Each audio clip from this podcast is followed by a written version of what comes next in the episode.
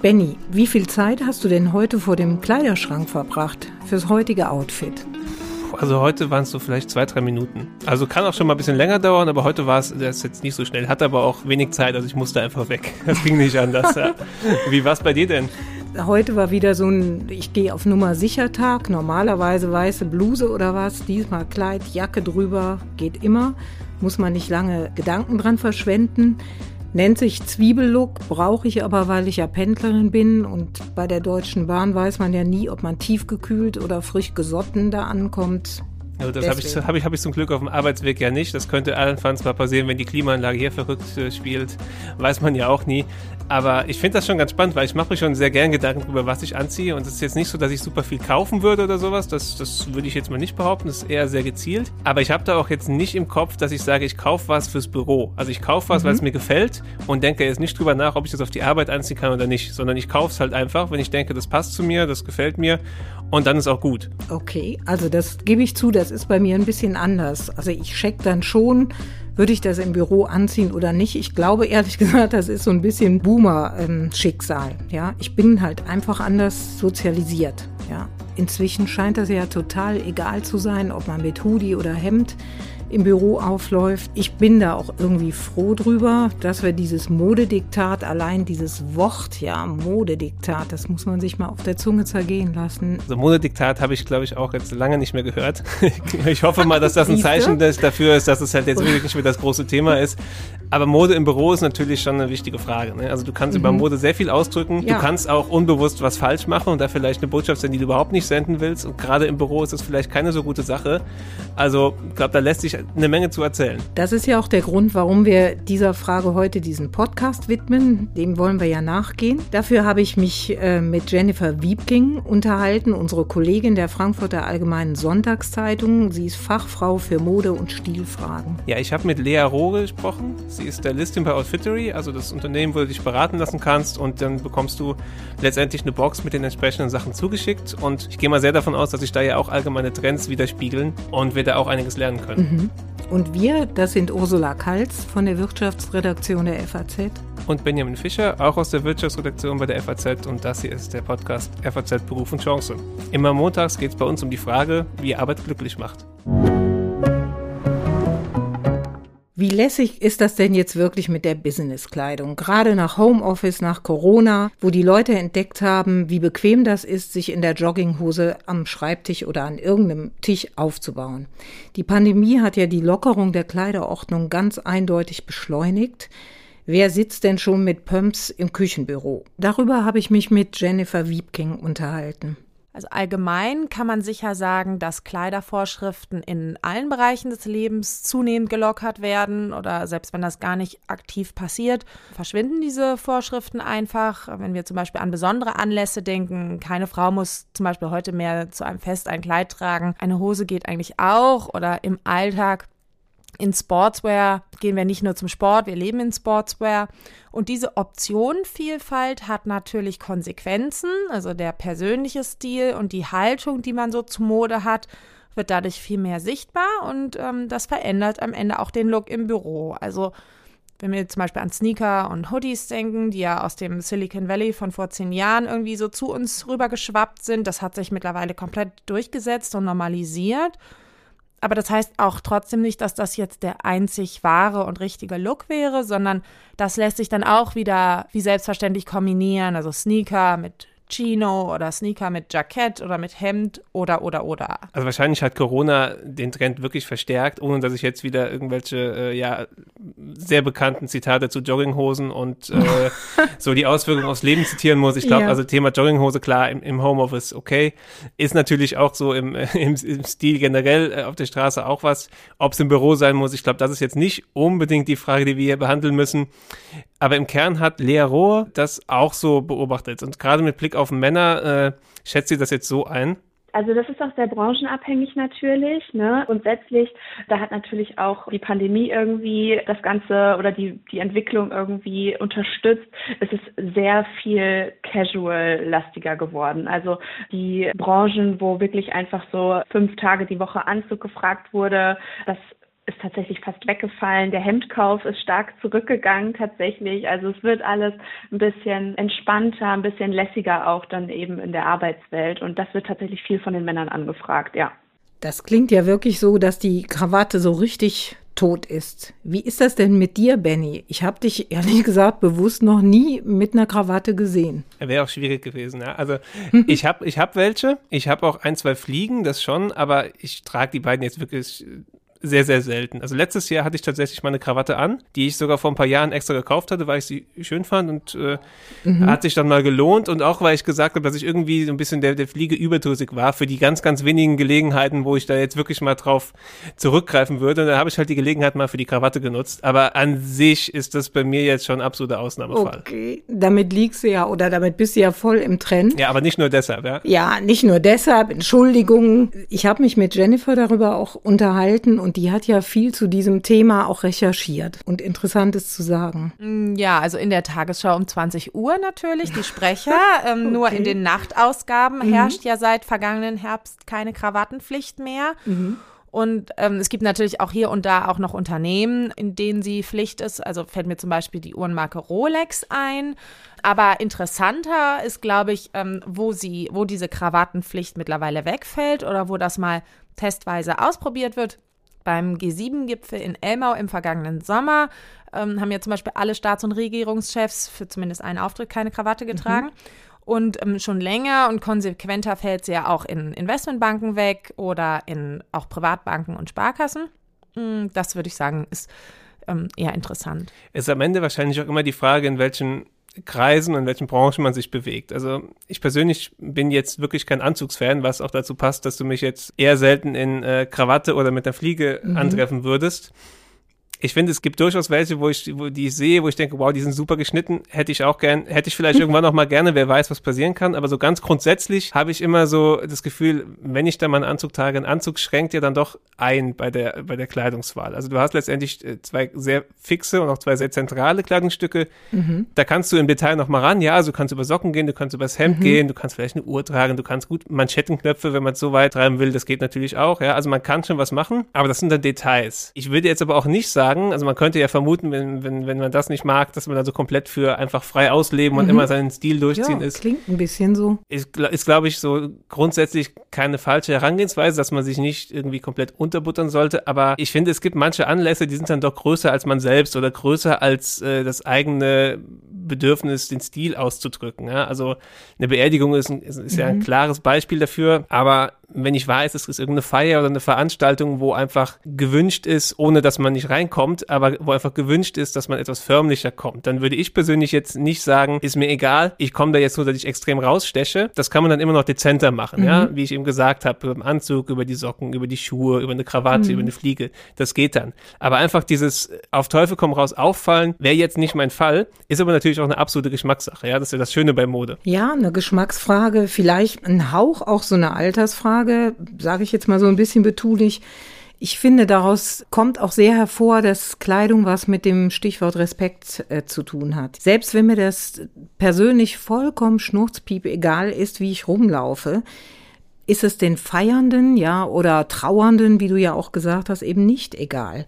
Und auch wenn ich Hörer oder Hörerinnen jetzt vor mir habe, die sagen, oh, wie altfränkig ist das denn? Nö, ist es nicht. Keiner von uns würde in ein Kinderhospiz äh, gehen, ganz in Schwarz, auch wenn ich Schwarz gerne schon mal anziehe, aber so existenzialistisch da, schwarzer Rolli, schwarze Hose, würde ich da nicht aufkreuzen. Auch auf Beerdigungen läuft man ja nicht so floral knallbunt rum, würde ich auch nicht so rumhüpfen, es sei denn, das ist gewünscht.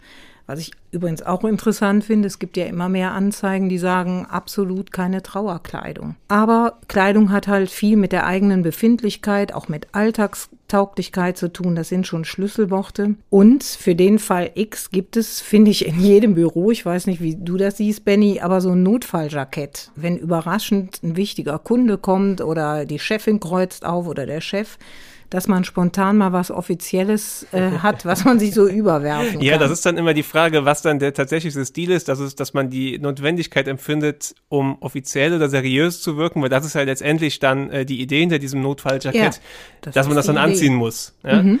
Also äh, ich, ich habe jetzt keins im Büro hängen bin jetzt auch noch nie auf die Idee gekommen, das vielleicht zu machen. Ich würde es dann eher so lösen, dass ich sage, ich, ich ziehe mich bewusst so an, dass ich in Sachen Förmlichkeit oder Seriosität kein Jackett brauche, um das zu unterstreichen. Oder dass ich einfach vielleicht ein Oberteil nehme, was ich dann nochmal anziehen kann, wenn ich jetzt, sagen wir mal ein Beispiel, ich bin im T-Shirt da und habe dann noch ein Oberteil, was das Ganze vielleicht ein bisschen betont. Dann würde ich das eher so lösen, dass ich es halt von vornherein mhm. mitdenke, weil Notfalljackett hat ja auch ganz schnell die Wirkung, dass es wirklich einfach wie ein Notfalljackett wirkt, ja, genau. weil ich habe irgendwas an und dann habe ich das Jackett drüber. Richtig. Ja? Ich habe mich so einen Hauch verkleidet. Und das ist ja so ein Stichwort, was bei ähm, dem ganzen Stichwort Mode ganz fürchterlich ist. Ja, Sobald es ist natürlich auch immer die Frage, ob's ob man jetzt wirklich in einem, in einem Umfeld ist, wo das irgendwo relevant ist. Ne? Also mhm. es, es, gibt ja unzählige Fotos von äh, großen Männergruppen, wo offenkundig sehr viele Anzüge sehr schlecht sitzen und das ist überhaupt kein Problem. Ah, ich weiß nicht, ob das kein Problem ist. Ich, ich finde, es ist kein schöner Anblick, oder? Aber was auch ein unschöner Anblick ist, das ist der Blick nach unten, denn das ist wichtig. Es gibt ja keine Stilbibel, die darauf verzichtet zu sagen oder die nicht predigt, legt Wert auf ordentliche geputzte Schuhe. Da nützt der tollste Anzug nichts, das tollste Kostüm nicht, wenn die Treter dazu ausgelatscht sind. Schuhe müssen stimmen. Und jetzt gibt es ja seit Jahren Kult um Sneaker. An dem Thema, finde ich, kommt man absolut nicht vorbei, wenn ja, man über ja. das, das hat ja wirklich kultischen Charakter. Das ist auch sehr verständlich, sagt Jennifer Wiebking und hat dazu, finde ich, sehr interessante Einlassungen. Sneaker suggerieren natürlich Dynamik. Irgendwie in Sneakern kann man ja im Zweifel auch mal schnell losrennen und sie sind irgendwo so ein Symbol für Spontanität und Agilität und vielleicht sogar noch wichtiger, durch diese Sportkonnotation stehen sie ja auch für Teamgeist. Und ähm, das sind ja alles Eigenschaften, die auch in der modernen Arbeitswelt total wichtig sind. Und deswegen passt es irgendwo, dass der Sneaker so eine Karriere gemacht hat. Und umgekehrt ist es ja auch nur logisch, dass alle Modelle, die irgendwie das Gegenteil von Spontanität und Agilität ausdrücken, irgendwie seltener zu sehen sind. Also zum Beispiel mhm. rahmengenähte Schuhe mit Ledersohlen oder High Heels. Ja, also so schön äh, feine Lederschuhe sind, also wie sie anspricht, ist gibt ja, glaube ich, mittlerweile keinen CEO, den, ich, den man nicht mal irgendwo auch in weißen Sneakern gesehen hat. Die sind mittlerweile vielleicht sogar schon ein bisschen, ein bisschen durch, weil sie wirklich überall präsent sind und sie einfach jeder teilweise anhat. Klar, die sollten jetzt auch nicht total abgefuckt sein, aber so im Grundsatz ist es, glaube ich, jetzt so ordentliche weiße Sneaker, die gehen zu auf keinen Fall jeder Gelegenheit, das, das würde ich jetzt auf keinen Fall sagen, aber schon zu sehr vielen Gelegenheiten. Finde ich einen ganz interessanten Gedanken. Wir hatten ja eine super sympathische Praktikantin, die hat uns dann ja mal anvertraut, als sie ein bisschen wirklich Vertrauen gefasst hat. Sie habe sich wochenlang überlegt, welche von sechs weißen Sneaker-Modellen jetzt zur Aufführung gelangen, sozusagen bei uns mit welchem Modell sie bei uns aufhört. Ja, immerhin hat sie Auswahl, ja? das ist schon mal gut. Sie hat Auswahl, aber ich gebe zu, als ich das gehört habe, ich habe mich noch nie so alt gefühlt, ja, weil ich das gar nicht mitbekommen hätte, ob das jetzt ein besonders äh, stylisches Modell ist oder nicht, aber es hat mich irgendwie auch angerührt. Und ich finde, das ist auch noch so ein entscheidender Gedanke. Es gibt natürlich noch unsichere junge Leute, denen ist das total wichtig, nicht aufzufallen, nicht auszuscheren, dazuzugehören. Das kann natürlich schon problematisch sein. Ich werde nie vergessen, wie mir eine Erzieherin erzählt hat, dass Dreijährige in der Kita sich die Streifen an ihren Turnschuhen abzählen. Ja, was ist jetzt in, was ist nicht in. Aber ist ein anderes Thema. Jedenfalls eine wichtige Frage, wie sehr will man womöglich auch durch Stil auffallen oder im Gegenteil, will man dahinter verschwinden oder will man das vermeiden, aufzufallen? Ja, ich glaube, bei ihr ist das ja nochmal, wenn ich jetzt das Beispiel nehme, auch der Fall, sie weiß ja nicht genau, in was für einen Betrieb sie da reinkommt. Das ja? Also man hat eine gewisse mhm. Vorstellung natürlich, die mhm. dann auch darauf einspielt, dass man vielleicht eher überlegt, ob das mit weißen Sneakern funktioniert. Aber wenn ich wirklich einfach nicht weiß, wo ich bin, dann macht es vielleicht Sinn, auch wirklich eher ein bisschen defensiver ranzugehen. Einfach mhm. zu schauen, okay, wie fühlt man sich da wohl und wie passt man da so rein letztendlich ist es ja auch möglich, über Kleidung so eine, so eine Art von Zugehörigkeit auszudrücken. Da müssen wir nicht direkt über Uniform reden, wo das ja Sinn davon ist, dass man, dass die, dass die Persönlichkeit eher in den Hintergrund tritt und dass die Uniform die Funktion widerspiegelt und dadurch nach vorne kommt. Aber wenn wir jetzt auch den Bürokontext nehmen, also ganz willkürliches Beispiel, weiße Hemden, beige Stoffhose, Sneaker und so, das ist sowas, da bist du in ganz vielen Bereichen total safe mit und auch das kann man natürlich auf eine Art und Weise persönlich gestalten, klar, aber das ist erstmal so eine Basis, wo man relativ schnell so einen Teamgedanken mit äh, ausdrücken könnte, dass alle ähnlich sind, ohne dass das jetzt vielleicht vorgeschrieben ist, ja, aber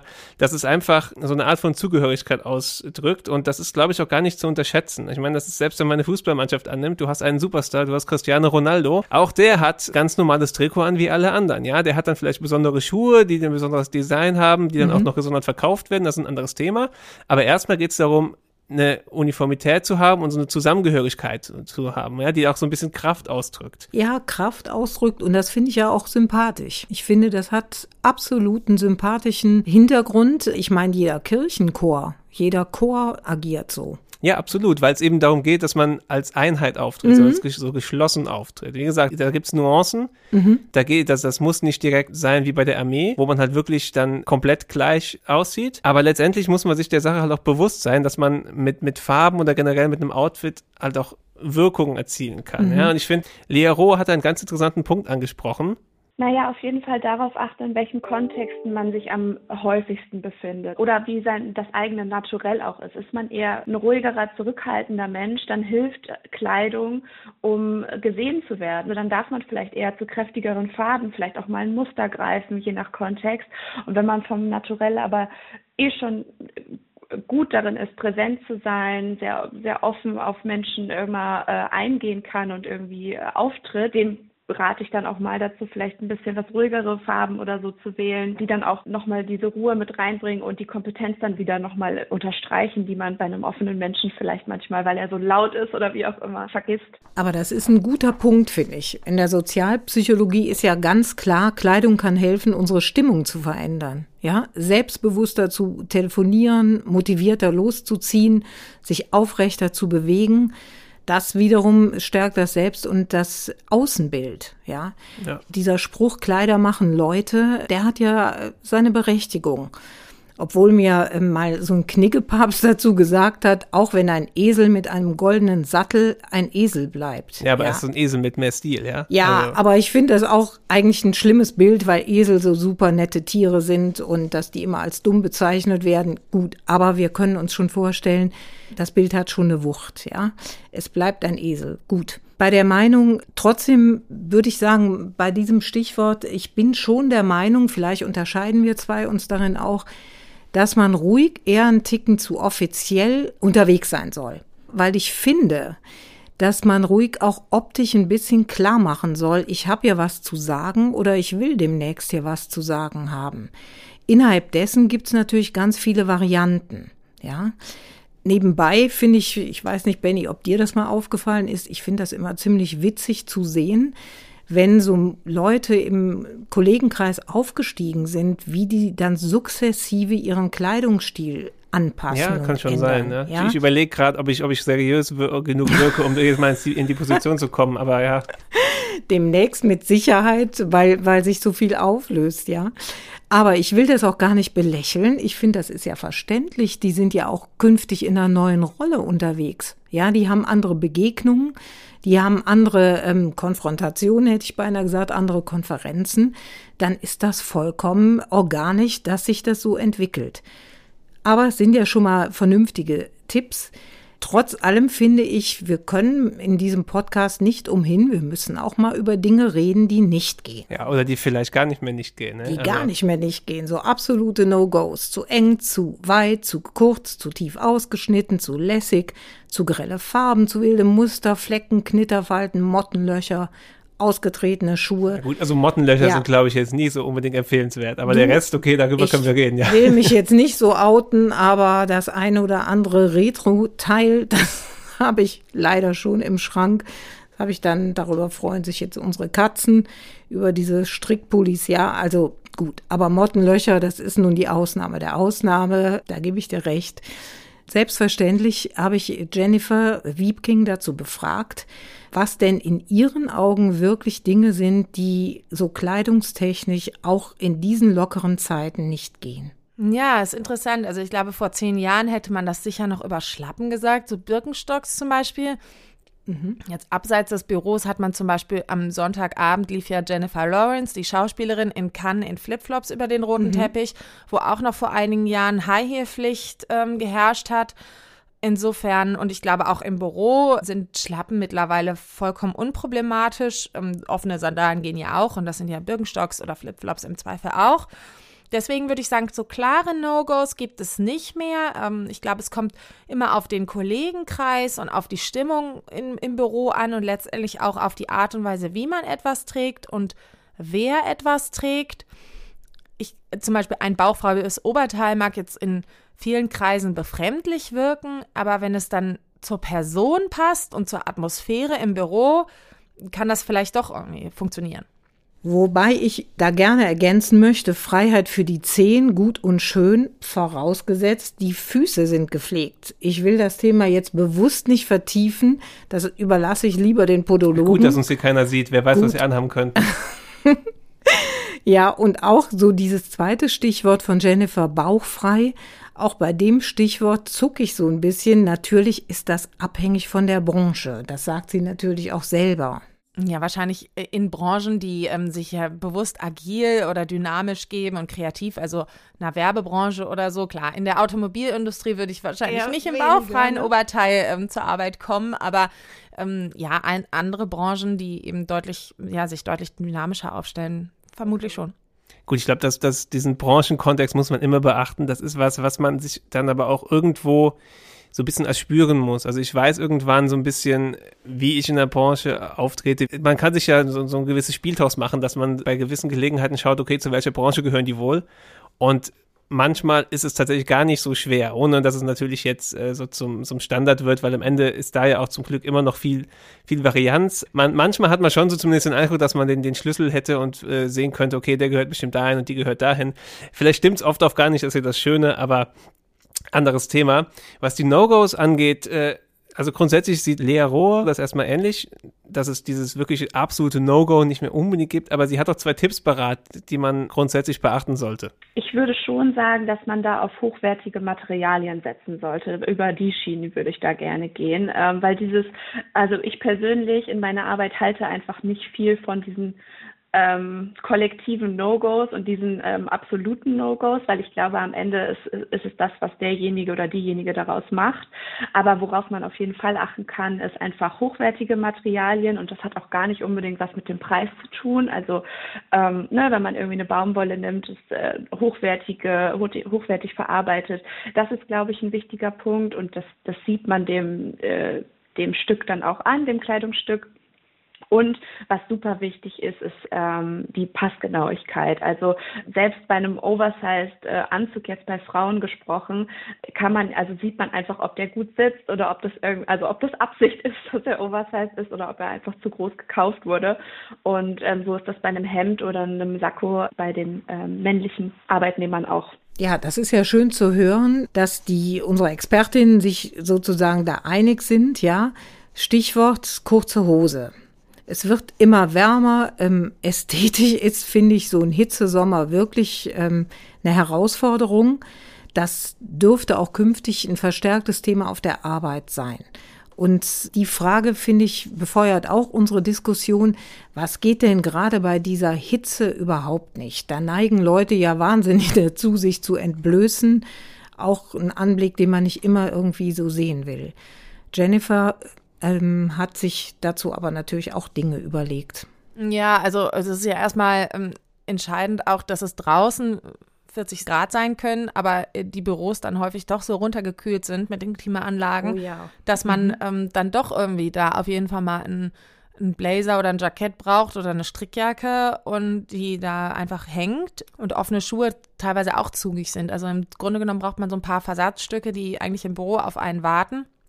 Und sollte sich das Büro nun dann doch so aufheizen, ähm, wegen irgendwelcher Glasfronten mhm. oder so, dann ist es, glaube ich, schon so, dass auch sowas wie, ja, Oberteile, die für Frauen zumindest, die jetzt die Schultern gezeigt haben, wären sicher noch vor 10, 15 Jahren irgendwie ein bisschen fragwürdig gewesen. Auch das ist, glaube ich, heute kein Problem mehr. Und ich glaube, auch Männer, ja, können es vielleicht in ganz, ganz heißen Sommern auch mal in Shorts ins Büro wagen. Und die Sache mit den kurzen Hosen äh, schränkt Jennifer ja auch so ein bisschen ein und sagt, ja, wenn kurze Hosen, dann aber mit einem vernünftigen Poloshirt oder mit einem Hemd. sollte man das kombinieren. Ich halte erstmal fest, dass wir jetzt die Erlaubnis haben für Shorts im Büro. Das ist vielleicht schon mal das Wichtige für manche. Ja, also ich persönlich werde es wahrscheinlich trotzdem lassen. Ich bin einfach da nicht der große, große Fan von, von Shorts. Nicht, weil ich irgendwie Angst hätte, dass ich nicht reinkomme, wenn ich jetzt mit Shorts hier auflaufen mhm. würde, das ist es nicht. Vielleicht versuche ich einfach mal aus Prinzip. Aber wie gesagt, das ist, es ist letztendlich auch so eine, so eine gewisse Stilfrage für sich persönlich. Also ich, ich bin da einfach nicht so der super Fan von. Wenn ich jetzt gerade kein Fußball oder Tennis spiele, dass ich dann Shorts trage, Poloshirts auch nicht unbedingt mein Ding, ja. Aber ja, tut nichts zur Sache. Ne? Also man kann man kann man schon tragen, wenn es ordentlich funktioniert. Vielleicht sehen wir es ja auch bald mal bei uns im Büro und dann werden wir sehen, wie es ankommt. Dann werden wir sehen, wie das ankommt. Aber das ist, auch wenn ich jetzt so den Spießer-Part hier wieder einnehme, ähm, nochmal gesagt, ein Großteil der Etikettetrainer sagt, der insistiert nach wie vor, Corona hin oder her, Achtung, äh, große Warnung vor allzu viel Freizeitlook weil man damit immer so assoziiert, die machen sich hier einen lauen Lenz. Das kann also schon auch kontraproduktiv sein. Also ich werde nie vergessen, wie mir mal ähm, eine Dame aus Schwäbisch Münd gesagt hat, Etikettetrainerin, Bermudas verbreiten Beach-Feeling. Ja. ja. sollen sie ja auch, oder? Sollen sie ja. eigentlich auch. Das ist genau vielleicht der Kern des Problems. Ein Gedanke ist mir da aber auch noch wichtig, deswegen das so ähm, wegzulachen, wie wir zwei das jetzt hier so tun, ist vielleicht auch nicht ganz fair, denn ehrlich, Benny, du und ich, wir sind ja relativ etabliert, ja. Je etablierter Menschen natürlich im Berufskontext sind, desto freier können die sich auch gerieren, ja. Aber wie sieht das denn mit Bewerbern, jungen Bewerbern und Berufseinsteigern, Anfängern aus? Gut, am Ende ist es auch, glaube ich, wirklich eine Frage davon, mit, mit, mit was für einem Selbstbewusstsein man da reingeht oder reingehen will. Ne? Also es wird auch Berufsanfänger geben, die, die einfach ganz offensiv darin sind, zu sagen, das ist mein Stil, den ziehe ich durch. Aber ja, im Grundsatz, mhm. ich, ich kann es schon verstehen. Also ich würde wahrscheinlich persönlich auch nicht direkt, also übertreiben ist das falsche Wort, aber erstmal so langsam ein bisschen vorfühlen, schon mit einem gewissen eigenen Stil rein, aber vielleicht halt nicht direkt so Vollgas geben, mhm. um zu schauen, okay, wie fühle ich mich langsam so ein bisschen rein, ne? Ja, und ich glaube, ich finde so Typen ja auch sehr anziehend, die sofort mit einer eigenen Marke, mit einem eigenen Stil so auflaufen. Aber ganz ehrlich, ich glaube, das ist die Ausnahme der Ausnahme. Die Zahl wird zunehmen, aber noch sind das ja die wenigsten, ja. Und wenn die dann so total exzentrisch ähm, zum Bewerbungsgespräch aufkreuzen, dann sind die doch direkt in der Schublade. Auch wenn die Schublade nicht mehr so winzig klein und verklemmt ist wie noch vor Jahren, aber man kann eben nicht nicht kommunizieren mit Kleidung. Naja, das muss man wissen. Also man kann auch nicht sagen, ich interessiere mich nicht für Kleidung. Also vielleicht macht man das wirklich nicht, aber man kann nicht behaupten, man hätte keinen Stil oder sowas, weil auch die Aussage, ich interessiere mich nicht dafür, ist ja eine Aussage. Das ja, und resultiert Aussage. dann in einem Stil. Und das, das, dessen muss man sich einfach bewusst sein. Ob einem das jetzt wichtig ist, sei mal dahingestellt, aber das Bewusstsein dafür sollte einfach da sein. Finde ich schon auch. Und ich sage jetzt nochmal, uns beiden ist schon seit Jahrzehnten, unterstelle ich mal klar, dass es Nieten in Nadelstreifen gibt und dass es brillante Denker in zerknitterten Batikhosen gibt. Ja, wir wissen inzwischen auch, oder du sowieso deine Generation, aber dass auch in konservativen Branchen Tattoos ähm, aufblitzen hier und Muss da. man ja nicht sehen. Ja, aber wissen das alle? Ja, und ich sage immer, sich einigermaßen Gedanken über Kleidung zu machen, ist für mein Empfinden ein absolutes Energiesparmodell. Was meine ich damit? Ich werde nie vergessen, FH-Prof, ähm, der hat mal gesagt, äh, er fragt seine Studenten, die dann auch immer nölen und sagen, wie ist doch egal, ob ich jetzt mit äh, T-Shirt oder Hemd hier aufkreuze, sagt, machen Sie mal eine Probefahrt im Autohaus. Und dann, wer kriegt den Schlüssel? Der mit der zerrissenen Shorts oder der, äh, der sich zumindest irgendwie so ein Jackett übergeworfen hat. Ist ein altfränkisches Beispiel, gerade zur Verkehrswende, kann man auch anders haben. Prüfungssituation, ja. Ich neige immer dazu, also Gott sei Dank habe ich die Prüfung jetzt weitestgehend hinter mir, aber zu jeder Prüfung kann ich jedem nur raten, ähm, es ist ein wahnsinnig wichtiger Tag für einen Prüfling und das würde ich durch Kleidung dokumentieren. Ich würde mich da eher etwas overdressen als underdressed da aufzulaufen, einfach um klarzumachen, auch wenn das für euch 0815 ist, auch wenn euch das anödet, jetzt äh, die zehnte Prüfung über irgendwie Bilanzierung ähm, hinter euch zu bringen. Für mich ist das der Tag aller Tage und die Note entscheidet über meine Zukunft und ich signalisiere euch, Achtung, nehmt es bitte ernst, ganz, ganz wichtig, ich habe mich hier aufgebrezelt. Kann man gut finden oder nicht? Ich kann nur raten, jedem, äh, der uns zuhört, das mal bei Behörden oder bei Behörden oder Ärzten äh, auszuprobieren. Also ich stehe da drauf. Man merkt das schon. Ja, ist nicht zu überhören, ja. Nee, das ist nicht zu überhören. Das muss jetzt auch nicht hier karikiert werden. Ich karikiere es ja ein bisschen selber, aber ich finde, es ist nicht verwerflich, das zu machen. Ja, wie gesagt, man kann nicht nicht kommunizieren. Eine große Frage bleibt natürlich noch, das leidige Thema, haben es Frauen oder Männer einfacher mit diesem ganzen Komplex, wie ziehen sie sich an? Ich denke ja noch mit Schauern an diese Zeiten, als attraktive ältere Frauen plötzlich in so einem Meer von Beige verschwanden. Das ist Gott sei Dank Geschichte, aber trotzdem, es bleibt ein Thema. Deswegen ähm, habe ich auch dazu Jennifer gefragt, und äh, das, was sie sagt, das macht schon, finde ich, sehr nachdenklich. Ja, ich würde sagen, Männer haben es prinzipiell immer leichter, weil ihr Körper einfach gar nicht dieser Bewertung ausgesetzt ist, wie es bei Frauen üblich ist. Ähm, Männer haben einfach, ähm, ja, die männliche, Mo die Männermode neigt irgendwo stark so zum Uniformellen und die Wahrheit liegt dann doch häufig zwischen einem weißen und einem blau-weißen Hemd und einem äh, Rundhalskragen und einem Rollkragen. Das sind also offensichtlich ganz andere ähm, Ansprüche und vielmehr irgendwie Detailfragen, um die es da geht. Ähm, aber nichtsdestotrotz kann man ja beobachten, dass auch ähm, Männer jetzt vielleicht dann mal abweichen vom typischen Anzug Nachtblau und irgendwie vielleicht ein cremefarbenes Jackett in äh, so einem Wollstoff, das vielleicht ein bisschen lockerer geschnitten ist, tragen oder anstelle eines Hemdes, anstelle eines Hemdes vielleicht T-Shirt und Strickjacke. Und dass das irgendwie dann trotzdem bürotauglich ist und ähm, aber ein bisschen interessanter aussieht und sich eben dieser Optionenvielfalt, über die wir ja auch schon gesprochen haben, der Damenmode nähert. Und dementsprechend zeigt es ja auch, dass die Damenmode offensichtlich die interessantere ist und eigentlich ganz schön, wenn sich die Männer jetzt auch in diese Richtung orientieren. Also erstmal muss man natürlich sagen, der, der Punkt der Bewertung ist natürlich einer, den man nicht vergessen darf. Aber wenn man jetzt mal grundsätzlich bedenkt, ist es ja eigentlich ganz schön, dass sich das Ganze ein bisschen öffnet, wie sie gesagt hat. Ja, also diese Offenheit, es macht ja Spaß, auch so mit, mit Grenzen zu spielen, beziehungsweise mit Grenzen, die, die mal als Grenzen empfunden wurden in Teilen, ja. Also ich persönlich fände es jetzt total langweilig, wenn ich meinen Kleiderschrank öffnen würde und da nur äh, weiße Hemden und blau-weiße Hemden drin wären. Gut, das kann ich zum Glück beeinflussen, ja, deswegen ist das auch nicht so. Aber der Reiz ist ja eigentlich daran, sich so ein bisschen selbst auszudrücken und so ein bisschen selbst auszuprobieren, ohne dass man, ich, ich glaube, es ist gar nicht mal unbedingt wichtig, dass man direkt an die Botschaft denkt. Es geht erstmal darum, dass man sich darin wohlfühlt und dass man darin für sich so einen, so einen Stil findet und so einen Gefallen daran findet, ja. Und am Ende ist das das Zentrale. Es muss einem erstmal selbst gefallen. Wenn ich super Anzugsfan bin, dann kann ich mich da auch austoben. Ja, auch wenn es da vielleicht um feine Details geht. Aber wenn ich wirklich, wirklich, wirklich einfach Anzüge super finde und das mein Ding ist, dann fühle ich mich wohl, die passen mir, dann gefalle ich mir.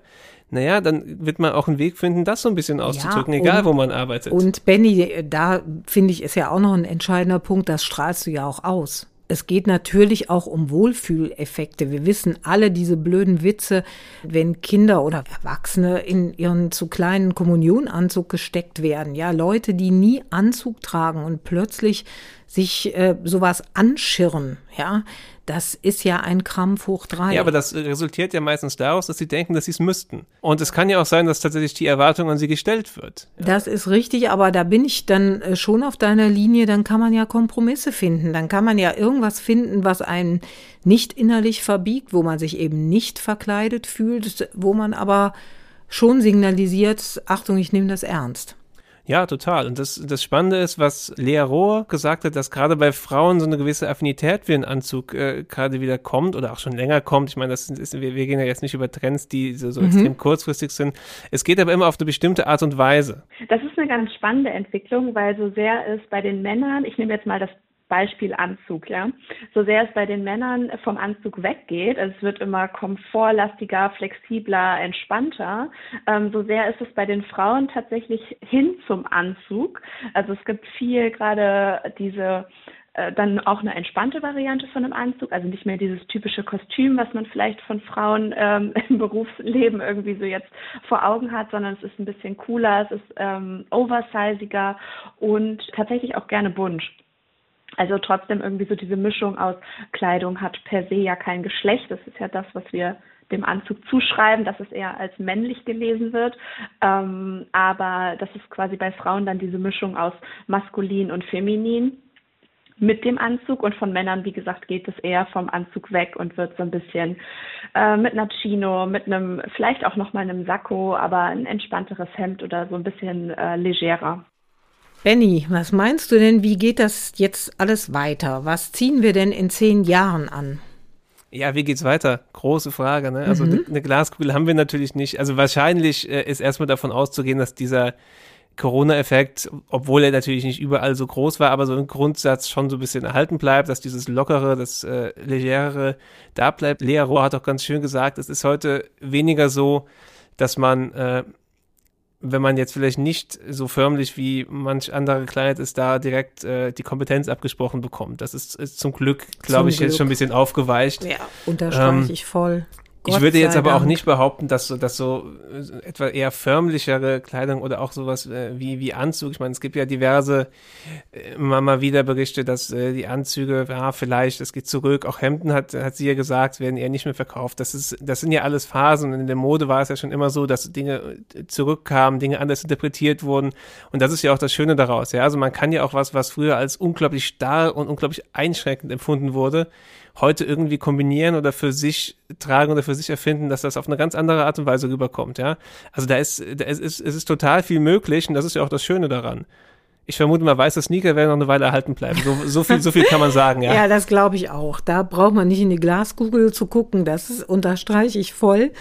Ich habe natürlich Jennifer Wiebking trotzdem gefragt, ob sie noch mal so einen Ausblick geben könnte. Und die hatte einen interessanten Aspekt, wie wir künftig in Videokonferenzen auftauchen können.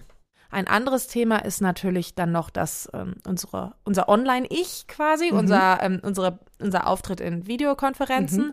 Und ähm, da könnte es natürlich auch sein, dass ähm, ich mir dann als ähm, in einer Teams-Konferenz künftig die Frage stelle, ob ich denn jetzt in meinem alten blauen Hemd irgendwie zu sehen sein möchte oder ob ich mir vielleicht im Metaverse noch ähm, eine schicke Lederjacke kaufe, die nur für ausschließlich für meinen Online-Auftritt da ist und die gar nicht real existiert, sondern die ich eben meinem, meiner Person da einfach in der Konferenz überstülpe.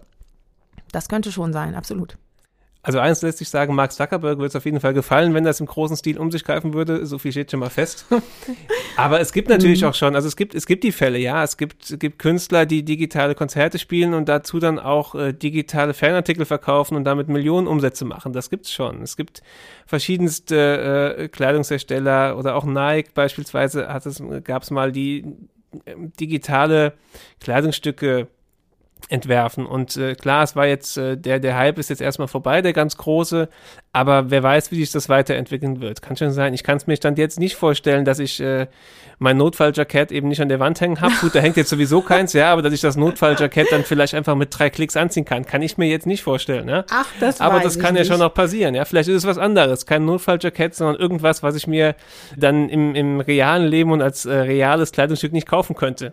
Weiß ich nicht. Es ist ja, ist viel möglich in den nächsten Jahren. Aber du bist doch experimentierfreudig und technikaffin. Also ich könnte mir das bei dir schon vorstellen.